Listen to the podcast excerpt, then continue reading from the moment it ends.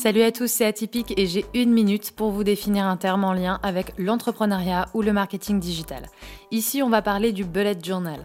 Le bullet journal, c'est un fin mélange entre l'agenda, le carnet de notes, le tableau de bord à objectifs et de nombreux autres calepins qui vous aideraient à vous organiser. Il est personnalisé selon vos besoins, il est composé de parties de type agenda, de parties pour vous aider à gérer votre budget, votre humeur, vos différentes occupations ou encore vos projets. On peut acheter un bullet journal en librairie, sur internet ou encore le créer soi-même, à partir d'un carnet vierge. Pour en savoir plus, n'hésitez pas à me rejoindre sur mon site www.atipic.com ou à me rejoindre sur Instagram. À bientôt.